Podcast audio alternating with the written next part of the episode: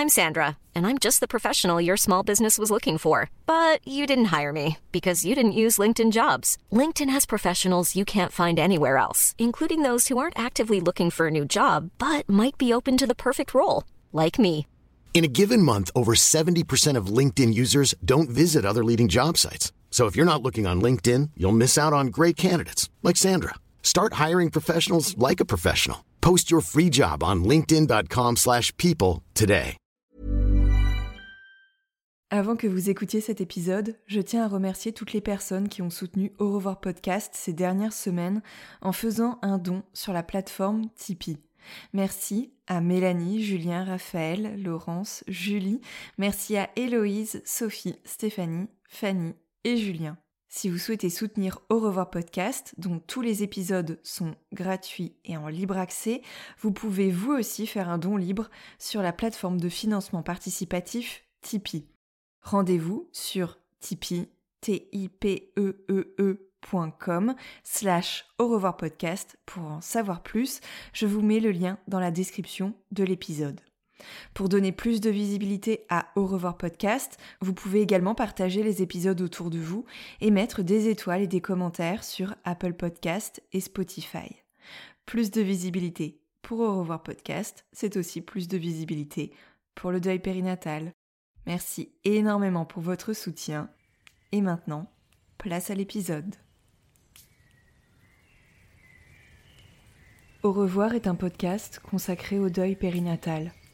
Le deuil périnatal, c'est le fait de perdre son bébé durant la grossesse, au moment de l'accouchement ou quelque temps après sa naissance. Par conséquent, les épisodes de ce podcast abordent des questions sensibles et douloureuses. Avec mes invités, nous parlerons notamment d'arrêt naturel de grossesse, d'interruption médicale de grossesse, de mort in utero ou de décès d'un enfant, quelques minutes, heures, jours ou semaines après sa naissance. Assurez-vous de pouvoir écouter les épisodes dans de bonnes conditions. Et surtout, n'oubliez pas, dans le mot deuil, il y a certes le D de décès, mais il y a aussi le E d'espoir ou le I qu'on retrouve dans le mot vie. Je vous souhaite une belle écoute.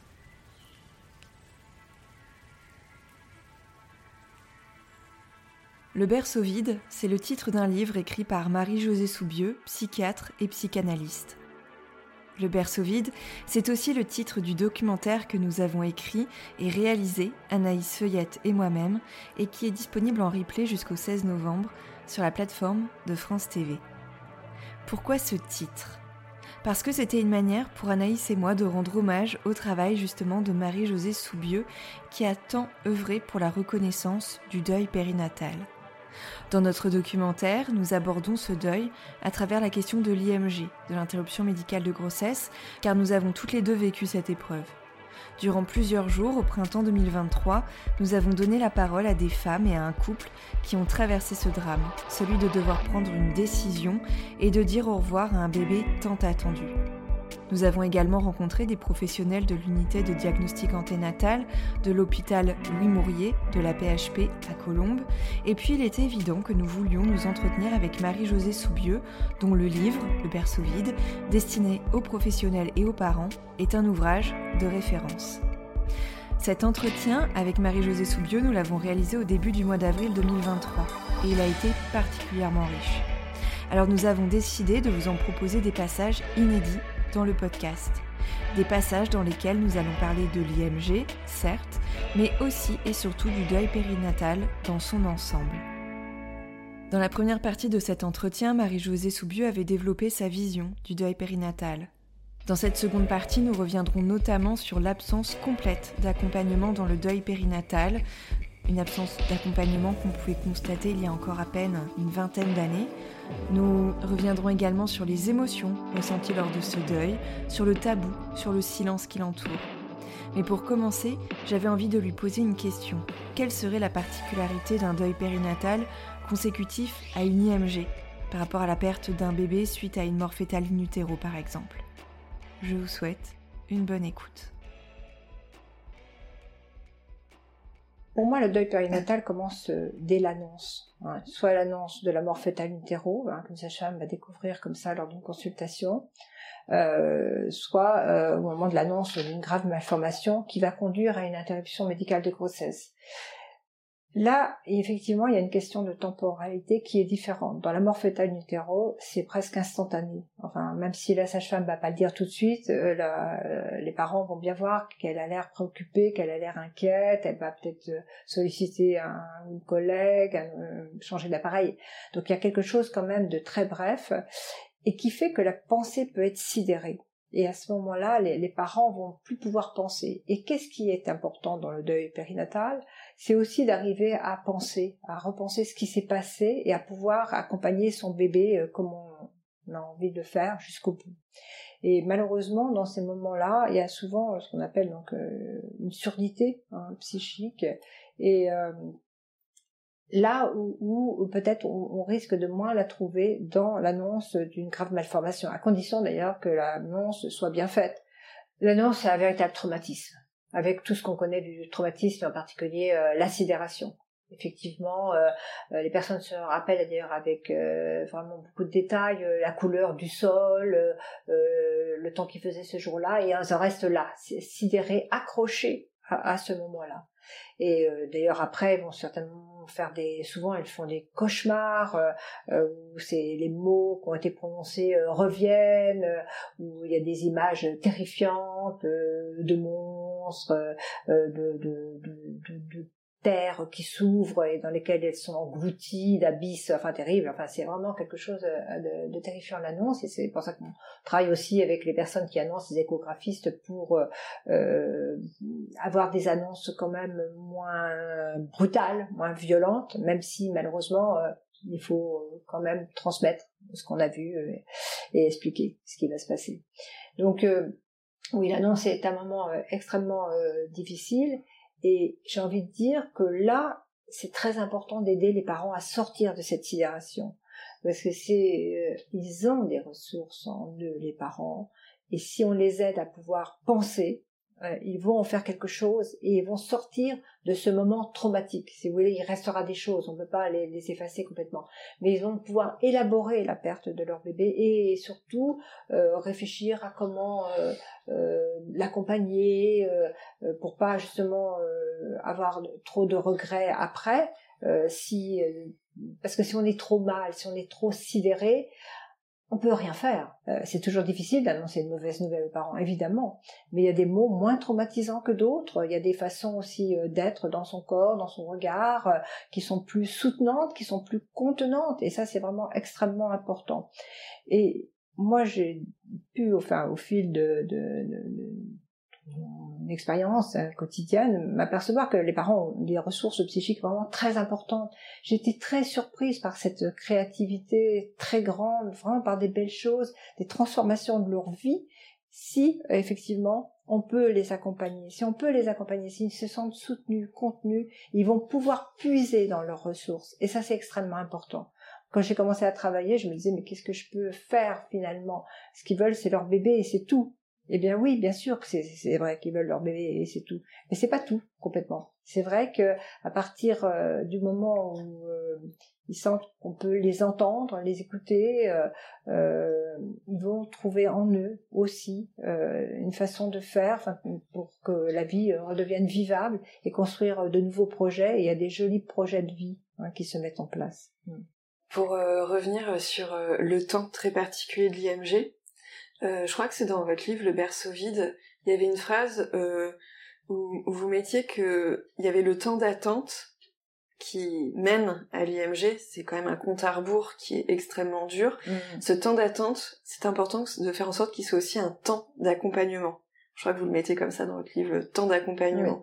Euh, ce serait quoi pour vous un, un bon accompagnement, en fait, pour mener jusqu'à bah, une prise de décision, jusqu'à cet accouchement, pouvoir réfléchir à ce qu'on peut mettre en place, ce serait quoi pour vous euh, le, plus crucial dans, ce temps d'attente pour qu'il devienne un bon temps d'accompagnement? Alors ce temps d'attente est, vraiment euh, fondamental. C'est vrai que lorsque les parents apprennent comme ça euh, une mauvaise nouvelle hein, concernant leur bébé, ils auraient envie des fois que les choses se passent très très vite, et qu'on reparte sur autre chose euh, tellement c'est insupportable.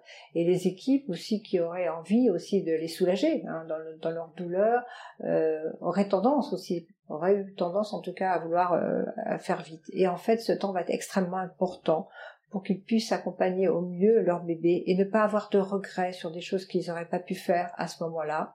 Et ils auront leur, chagrin, évidemment, mais ils seront beaucoup plus en paix, beaucoup plus paisibles. Et c'est vraiment extrêmement important. Donc un accompagnement, euh, ce qui me paraît un bon accompagnement, c'est déjà euh, de pouvoir éventuellement revoir les personnes pour leur expliquer à nouveau, calmement, si elles n'ont pas bien compris ce qu'avait leur bébé. Euh, c'est aussi euh, donc euh, au cours d'un entretien hein, qui serait donc lieu avant l'accouchement, c'est aussi valable pour les morts fétales in expliquer comment les choses vont se dérouler. C'est très important qu'il y ait un petit peu une représentation euh, de, de, des fois il y a une hospitalisation, euh, des comprimés à prendre pour euh, aussi commencer à modifier le col, comment comment va va s'arrêter la vie du bébé aussi, la vie du fœtus, c'est extrêmement important de pouvoir expliquer. Et puis s'ils veulent le voir ou pas, alors tout ça c'est des propositions. On va pas les obliger à voir le bébé s'ils se sentent pas prêts, pour le faire après. Il y aura aussi des photos qui seront prises, enfin bon. Et puis le prénommer. Euh, peut-être laisser un objet. Donc tout ça, ça demande d'y penser. Alors c'est, euh, il y en a qui qui achètent deux doudous, un pour le bébé, un qui garde pour eux. Enfin bon, il y a toutes sortes de, de il y en a qui mettent un poème. Enfin bon, euh, en tout cas, c'est important que les parents puissent être considérés comme des parents. je veux dire que le couple puisse être considéré comme des parents et c'est leur bébé et qu'ils puissent l'accompagner au mieux et qu'on fasse pas tout à leur place, mais qu'on les soutienne Ouais, c'est-à-dire qu'ils ont peut-être jamais vu de, de mort de, de, leur vie, ça passe ce que c'est d'aller euh, voir des pompes funèbres. Donc il faut les soutenir dans ces démarches-là, évidemment. Mais après aussi, il faut quand même qu'ils aient aussi leur, leur, propre manière de faire, qui est, qui est personnelle et qui est extrêmement importante. Donc un numéro de téléphone aussi où ils peuvent joindre des personnes s'ils ont besoin, des adresses éventuellement d'associations, des, des aides s'il y a besoin, c'est pour faire des obsèques. Enfin, il faut faciliter euh, l'accès euh, aux démarches, euh, c'est vraiment administratif, parce que c'est déjà un moment excessivement difficile, donc faut pas leur compliquer la tâche, et puis aussi les informer de, de, de leurs droits, et aussi par exemple de la possibilité de déclarer euh, le bébé euh, à l'état civil hein, à partir de la quatrième semaine d'aménorrhée. Et d'ailleurs euh, à ce sujet, il faudrait que vraiment toutes les mairies aient des personnes vraiment bien formées et qui puissent recevoir les parents sans leur créer de difficultés. maintenant, les bébés peuvent être vraiment déclarés à l'état civil et ça de façon rétroactive jusqu'à 1993. Donc je suis un petit peu scandalisée de voir que parfois des officiers d'état civil ne connaissent pas ces et euh, font des difficultés aux parents qui, les empêchent en fait de déclarer euh, leur bébé. C'est dans le décret de 2009, donc ça doit être absolument appliqué. Euh, Est-ce que vous avez pu constater, vous, à l'échelle de votre carrière, des évolutions, notamment dans, dans les hôpitaux, dans la prise en charge des IMG, par exemple, sur... vous parliez du fait qu'il y a des moments où on pouvait se dire, ben voilà, il faut soulager ses parents, il faut peut-être hâter le, le, moment où il y aura l'accouchement pour qui a un temps très court. Est-ce que par exemple ce temps euh, il s'est peut-être euh, allongé? Est-ce que la prise en charge a été pensée d'une autre manière? Est-ce que vous avez, euh, à travers les témoignages des personnes que vous avez accompagnées aussi, perçu des transformations? Oui, enfin depuis le moment où j'ai commencé, c'était un peu la préhistoire, faut dire. Alors justement, ça se passait comment à cette époque-là? Ben ça se passait comment? C'est déjà, euh, par exemple, moi je me souviens euh, d'une maman qui n'avait, euh, qui avait accouché, qui se sentait comme une pestiférée. Elle était dans un coin de l'hôpital. Elle m'avait raconté ça, qu'elle avait été mise dans un coin de l'hôpital et que elle, elle, avait accouché, personne l'avait, enfin, vraiment accompagnée, et qu'elle a jamais revu son bébé et qui était parti, comme on lui a dit après, incinéré avec les déchets de l'hôpital, par exemple. Et c'était quand même, c'était un, terme euh, quatre mois, quatre mois, quatre cinq mois, quoi, quelque chose comme ça. Donc, euh, elle, pensait toujours, euh, elle se demandait ce qu'elle était devenue, où elle était, enfin, elle s'en voulait, elle était, enfin, c'était vraiment très difficile. Et j'avais quand même assez souvent des témoignages comme ça. Là, vraiment, j'avais beaucoup de témoignages. L'annonce, des annonces absolument épouvantables. Hein, les, gens étaient complètement catastrophés. Enfin, c'était, c'était anéanti, enfin, de ce poids de cette annonce. Euh, et euh, un accompagnement psychologique qui n'existait pas, qui n'existait pas. Donc c'était vraiment euh, très très très euh, difficile. Il y avait quelques services comme ça de, de, de un peu de pointe entre guillemets quoi, qui euh, euh s'étaient vraiment posé euh, la question de des répercussions que ça pouvait avoir. C'est vrai que je pense par exemple au docteur Dafos, il a tout de suite compris que les interruptions médicales de grossesse ce n'était pas un qu'un problème médical, même si effectivement il, faut avoir des arguments, il faut faire des échographies, enfin s'aider aussi des pédiatres, etc. Enfin, je dis biologistes. Néanmoins, que ça posait des questions éthiques, philosophiques, psychologiques, et que on pouvait pas, euh, on devait s'entourer aussi de personnes qui, amenaient aussi à, cette réflexion beaucoup plus globale. Et donc ça s'est répandu petit à petit, mais euh, c'était quand même euh, long. Mais par exemple, avec une collègue Isabelle Caillot, on a mené pendant 15 ans à peu près un groupe de mères endeuillées, et à travers les témoignages des mamans qui venaient, on a vu quand même que l'accompagnement se faisait de mieux en mieux. Donc, si vous voulez, euh, euh, dans les grandes maternités en général, les, les équipes sont davantage formées. Euh, alors, le problème, c'est qu'il y a moins de personnel aussi, qu'il y a des, vraiment des questions de temps. parfois, c'est vrai que les sages-femmes racontent qu'elles sont à la fois en train de gérer l'accompagnement d'une IMG ou d'une d'intérêt et, et, une maman qui est en train d'accoucher d'un bébé vivant. Donc, c'est très compliqué même pour elle hein, d'avoir elles, se sentent euh, coupées quoi euh, dans, dans leur euh, manière d'être et, c'est excessivement euh, complexe quoi. J'ai du mal à me rendre compte, mais à l'époque où l'accompagnement était inexistant, ça donnait quoi en termes de deuil? On savait même pas qu'on traversait un deuil en fait. Non, non parce que d'ailleurs euh, même il n'y a pas si longtemps que ça, il y a, quelques années, je me souviens d'une maman qui, euh, d'ailleurs, euh, peut-être qu'elle l'a écrit dans, le livre, où elle disait, d'un seul coup, j'ai vu qu'il y avait un mot sur ce que je vivais, le mot deuil périnatal. Elle savait même pas que ça existait, ce, nom-là, cette dénomination. Alors non, les gens savaient même pas qu'ils traversaient un deuil, parce que de toute façon, c'était pas reconnu comme un deuil. Il n'y avait pas eu de bébé, le bébé n'existait pas, on n'en parlait pas. Euh, et, ce que ça donnait, ça donnait des mamans qui devaient euh, porter euh, constamment, toutes seules, la mémoire de ce bébé et qui ne pouvaient pas investir la vie parce que justement, personne n'allait prendre le relais. Donc si elle lâchait un peu à un moment donné, le bébé serait oublié. Et, euh, et, alors ce que ça donnait, ben, c'était parfois ce qu'on appelait des enfants de remplacement, c'est-à-dire que les enfants qui venaient après, de toute façon, ils devaient être, faire euh, ce que le bébé euh, qui n'était plus là, qui euh, aurait dû faire. Et donc c'était vraiment extrêmement compliqué. Moi j'ai vu une fois dans le groupe une maman qui avait perdu son bébé 40 ans auparavant. Et donc là, elle était plutôt en âge d'être grand-mère, et elle est venue parce qu'elle avait eu un enfant tout de suite après la mort de sa petite fille, et, et, donc son fils, qui avait 40 ans, donc quand elle est venue, n'allait pas très bien. Et donc, et, en 40 ans, elle n'avait jamais, jamais, jamais parlé de cette petite fille, même pas son conjoint, même pas, enfin, même pas ses parents, enfin, personne n'en avait reparlé.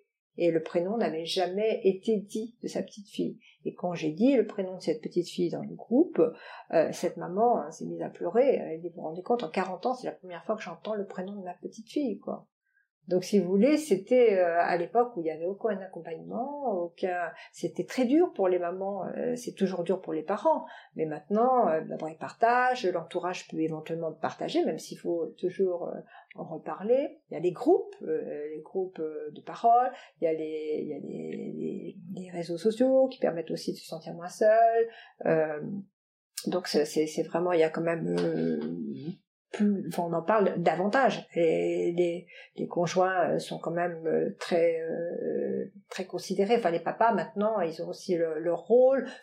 Ça reste dur, évidemment, ce que vivent les parents, mais à l'époque, c'était gravissime, gravissime.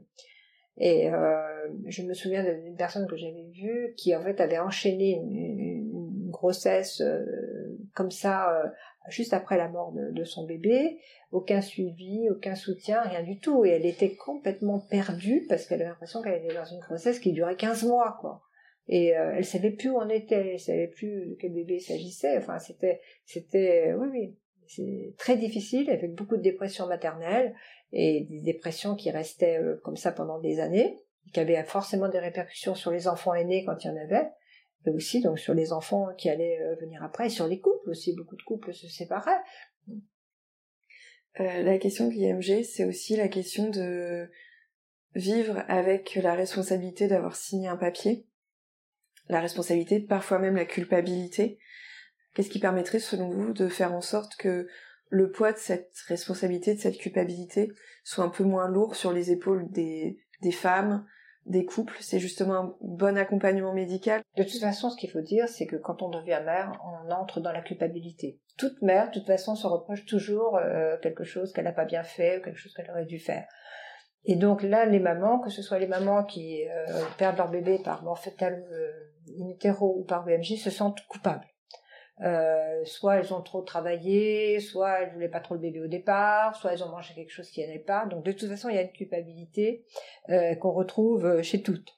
Alors après, c'est vrai que le fait de signer un papier, ça en rajoute encore, bien entendu, je suis tout à fait d'accord. Ce qui est très important quand même, c'est les arguments médicaux. Quand il y a des arguments médicaux bien clairs, bien forts, euh, ça aide quand même parce que moi je vois euh, les parents que j'ai pu rencontrer ou dans le groupe des mamans, euh, elles le disent ben oui l'équipe nous a dit de toute façon euh, qu'il n'aurait pas pu vivre ou qu'il aurait ça aurait été une vie vraiment très dure, épouvantable, des opérations etc. Ça ça les aide si vous voulez ça les aide. Après la culpabilité, par exemple l'intérêt des, des groupes de parole c'est de la partager c'est vraiment des, vertus euh, très importantes, euh, les groupes de parole, et en particulier sur la culpabilité, de pouvoir se partager, savoir que l'autre aussi en éprouve, et que euh, ben voilà qu'on n'y est pour rien parce qu'il y en a toujours une qui dit mais attends c'est pas parce que tu as mangé ça que ça ça, ça ça ça fait un problème cardiaque à ton bébé etc c'est très intéressant de dire que ce soit les autres mamans entre elles qui puissent aussi se le dire. Donc la culpabilité oui je pense que déjà au niveau médical, c'est très important d'avoir euh, des vrais interlocuteurs qui expliquent bien le problème et qui expliquent bien euh, ce que pourrait être, l'évolution de l'enfant. Mais de la culpabilité, il y en a forcément en fait. Oui, il y en a toujours. Elle reste. Il faut apprendre à vivre avec. Et j'ai envie de dire quelque part, si elle n'est pas trop forte, cette culpabilité, quelque part elle est aussi le lien au bébé. C'est-à-dire qu'elle est une manière euh, d'y penser, de comme une préoccupation aussi de parents hein, vis-à-vis de, de, cet enfant. Mais bien sûr, il ne faut pas qu'elle soit quand même trop forte, hein, euh, envahissante et empêchant euh, de vivre. Hein. Donc il faut essayer comme de l'alléger le plus possible. Voilà, l'enfant il est plus là, mais il y a quand même des liens qui nous rattachent à lui. Alors le souvenir euh, de ce qui s'est passé, de la grossesse, d'une éventuelle rencontre, par mmh. exemple, d'éventuelles photos, la culpabilité, enfin la responsabilité de se dire je suis responsable de ce bébé et finalement mmh voilà, il est pas là, c'est parce qu'on a pris cette décision, mais qui était peut-être la mieux pour lui. Euh, vous aviez parlé d'un témoignage d'une maman qui vous avait parlé du rapport à la tristesse aussi. On peut avoir l'impression quand on vit un deuil, surtout au début, que la tristesse elle est immense, que qu'elle nous accable. Or cette tristesse qui perdure et qui peut être là même des années après, euh, parce que le souvenir s'efface pas, la tristesse s'efface pas non plus. Euh, bah, c'est aussi un lien avec le bébé. Oui, la tristesse est tout à fait un lien avec le bébé. D'ailleurs, je me souviens euh, d'une maman qui euh, en voulait à sa propre mère, qui disait que elle avait une très grande douleur d'avoir perdu euh, son, petit-fils. Enfin, et la maman avait dit mais moi je veux pas que tu me prennes ma douleur parce que ma douleur c'est mon cordon ombilical. Et donc il y avait aussi une maman qui est venue dans le groupe, qui était venue au moment où elle avait perdu sa petite fille, et elle est revenue deux ans après et euh, il y avait des mamans qui venaient de perdre leur bébé et qui euh, étaient un peu euh, étonnées de l'avoir parlé comme ça paisiblement hein, de cette petite fille qui, qui, était morte et comment elle avait reconstruit sa vie depuis, comment elle avait repris son travail, qu'elle avait eu un autre enfant, etc. Et quelqu'un a dû lui demander mais mais mais t'es jamais triste, enfin maintenant t'es plus triste parce que c'est elles ont l'impression au départ en effet que la tristesse ne, s'en ira jamais, que la, vie maintenant euh, sera dorénavant euh, une vie, euh, oui, de tristesse, quoi, et abyssale même. Et donc, et là, elle dit, mais si, mais si, je peux être très triste. Je peux être très triste au moment des dates anniversaires, date anniversaire de sa conception, date anniversaire de sa mort, la date anniversaire des obsèques, enfin il y a des tas de, de moments anniversaires quelque part. Elle dit, mais c'est une tristesse qui est très forte, d'ailleurs. Elle dit, c'est une tristesse qui est la même qu'au tout début, c'est-à-dire euh, une douleur épouvantable dans le corps, on a l'impression qu'on va jamais s'en remettre. Et elle dit, cette douleur, elle va pas rester. C'est-à-dire qu'elle va durer peut-être la journée de cette euh, date anniversaire, mais qu'après, elle va à nouveau euh, s'estomper. mais par contre, c'est rassurant. Elle dit, moi, je l'appelle la tristesse douce, parce que je sais que je peux la convoquer à tout moment et qu'elle est le lien avec mon bébé. Et je sais que je peux vivre à côté, que je peux faire des projets, que je peux avoir des enfants, que je peux voyager, mais que j'oublierai jamais mon bébé. Je peux aller la chercher quand je veux, cette tristesse-là. Et c'est pour ça que j'appelle la tristesse douce, parce que c'est une façon de me retrouver avec mon bébé à ce moment-là. Mais ça va complètement à l'encontre en fait de ce que les gens projettent sur le deuil périnatal, notamment l'entourage, qui a l'impression parfois, enfin même souvent, euh, que euh, voilà c'est fini. Que par exemple pour l'IMG, le plus dur ça a été la décision, l'accouchement, et que voilà le plus dur est passé, et que maintenant il faut aller de l'avant, et, et, ça se heurte quand même à cette tristesse qui peut perdurer et qui perdure pendant des années, euh, qui montre qu'on n'oublie pas. C'est ça aussi un petit peu la spécificité du deuil périnatal, c'est de se dire que on se retrouve quand même dans quelque chose de potentiellement euh, très solitaire ou d'incompréhensible pour les autres. Oui, on n'a pas envie de voir euh, les gens tristes autour de soi, parce qu'on ne sait pas quoi dire, on ne sait pas quoi faire. Euh, donc d'ailleurs, certains parents ne le montrent pas à certaines personnes parce qu'ils sentent que ça sert à rien. Du coup, d'ailleurs, on leur dit, oh, ben, t'as l'air d'aller bien, ben, ça va, ton moral va mieux, tu reprends les choses en, en main, t'es forte, etc. Alors que en fait, la tristesse, elle peut être là tout le temps. Mais c'est-à-dire qu'il y a une cohabitation, hein, il y a une coexistence entre une partie endeuillée en soi et une partie tournée euh, du côté de la vie.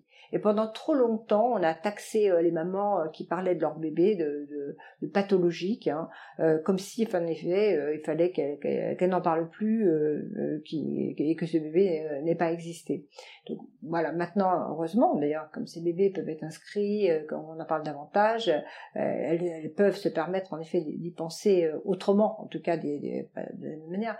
Mais c'est un deuil, le deuil périnatal, un deuil qui n'est jamais fini, qui va durer toute la vie et c'est pas enfin voilà avec des moments plus forts que d'autres euh, avec euh, voilà ce qu'on appelle euh, enfin, ce qu'on peut appeler j'aime bien l'expression de cette maman la tristesse douce hein, c'est-à-dire que voilà on peut aller retrouver son bébé à, à certains moments et, et, en même temps ben non c'est toujours là et c'est pas parce que on n'en parle pas que ça n'existe pas hein, l'entourage de la société pense que si on n'en parle pas ça n'existe pas ça n'existe plus en effet pas du tout. Et au contraire je pense que si les, personnes qui, vivent euh, ce drame se sentent reconnues dans leur douleur et puissent l'exprimer, euh, ben, je veux dire, tout, le monde ira mieux. Hein, donc, mais c'est très compliqué. Il y a beaucoup de maladresses euh, et encore les maladresses, c'est pas ce qui est pire. Euh, pire, c'est ce qui est vécu comme de l'indifférence hein, vis-à-vis des parents. vous aviez écrit, je me souviens dans un mail que vous m'aviez envoyé, il faut se battre pour la reconnaissance du deuil périnatal, vous aviez même mis trois points d'exclamation, quelque chose comme ça. Pourquoi c'est un... Enfin, déjà, pourquoi il faut se battre? Pourquoi c'est un combat? Il faut se battre parce que c'est un sujet tabou, c'est jamais acquis. en fait, il faut tout le temps en reparler, c'est vite oublié. Euh, au niveau des équipes, euh, elles changent facilement, mais je pense que la société n'a pas envie euh, d'être confrontée à cette question qui les renvoie aussi à leur, à leur propre mort. Donc oui, il faut se battre parce que je pense que c'est un véritable problème de santé publique déjà pour commencer, parce que ça touche évidemment des parents, ça touche les enfants aînés, ça touche les enfants qui vont venir, ça touche aussi les grands-parents et en, en, créant effectivement pouvant engendrer en tout cas toutes sortes de, troubles psychiques, des dépressions. Donc euh, voilà, déjà au niveau de la, santé publique, c'est un problème. Et il faut vraiment euh, le traiter comme d'autres problèmes aussi ont été euh, pris en charge. Et, et la souffrance des parents, enfin c'est quelque chose d'extrêmement important. Et, et tant qu'elle ne sera pas reconnue à sa juste valeur, ben, il faut se battre pour la faire reconnaître. Il faut qu'il y ait des témoignages de parents. Il faut aussi qu'il y ait des, des émissions, des, des, articles qui soient faits euh, pour, euh, pour le plus grand public, pour qui euh, finalement méconnaît souvent le deuil périnatal. Mais en fait, c'est vrai qu'il y a énormément de tabous qui sont levés par rapport à la, maternité, par rapport à la grossesse. On parle de plein d'aspects dont on ne parlait pas il y a encore quelques années. Mais l'IMG, le deuil périnatal en général, c'est vraiment le point aveugle. On n'y arrive pas en fait. Il y a quelque chose où on sent qu'il y a une résistance qui est extrêmement dure, quand bien même on, on sait que mieux on l'accompagne, mieux on pourra se reconstruire et, vivre avec cette perte.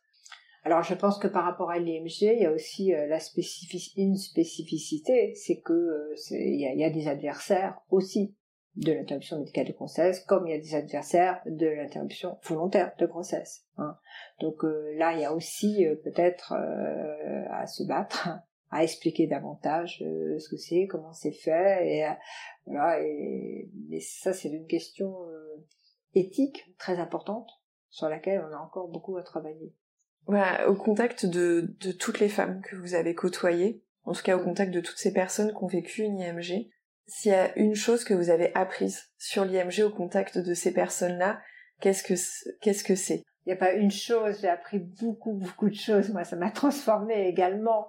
Euh, ce que j'ai surtout euh, senti, enfin euh, observé, c'est cette créativité psychique qu'ont les parents. C'est-à-dire que cette formidable force de vie et euh, euh, qu'ils ont en eux si on peut les accompagner. J'ai été quand même euh, combien de fois étonnée enfin de voir comment les gens euh, avaient pu rebondir construire de, nouvelles choses dans leur vie à partir du moment où ils avaient été accompagnés et ça je je je, je l'imaginais pas au tout début je pensais effectivement que ce serait euh, une tristesse à tout jamais, euh, une vie euh, morne, mélancolique, et c'est pas ce que j'ai vu. Et c'est pour ça que je, dis qu'il faut se battre, parce que je crois vraiment euh, à cet accompagnement qu'on peut faire euh, auprès des parents et qui vont leur permettre de, de, puiser en eux hein, ce qui pour des ressources pour redonner une, forme vivable à leur vie et une belle vie et une belle vie et ce qui est d'ailleurs même triste parfois parce que c'est euh, des parents qui nous disent euh, il a fallu qu'il nous arrive ça pour qu'on ait un rapport différent à la vie, un rapport différent au monde, euh, mais c'est des parents qui en fait quelque chose et ils se sont transformés. Et leur bébé, il sera toujours là, sera toujours là parce qu'il est dans cette transformation d'eux-mêmes hein, par rapport, voilà, aux autres, par rapport à leurs valeurs, par rapport à leurs envies, par rapport à leurs idées dans dans la vie. Donc ça, oui, je peux dire que c'était une chose extrêmement importante pour moi euh, que j'ai découverte hein, au contact de tous ses parents.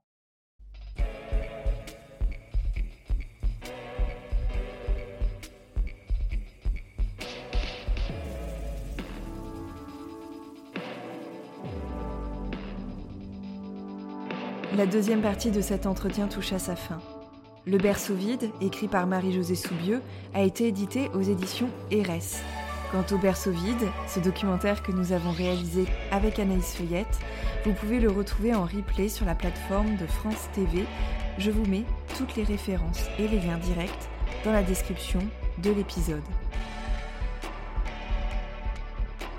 Je vous remercie pour votre écoute. N'hésitez pas à nous retrouver sur les réseaux sociaux et plus particulièrement sur Instagram, sur le compte au revoir.podcast pour découvrir du contenu supplémentaire pour lever le voile sur le deuil périnatal. Je vous dis à très bientôt.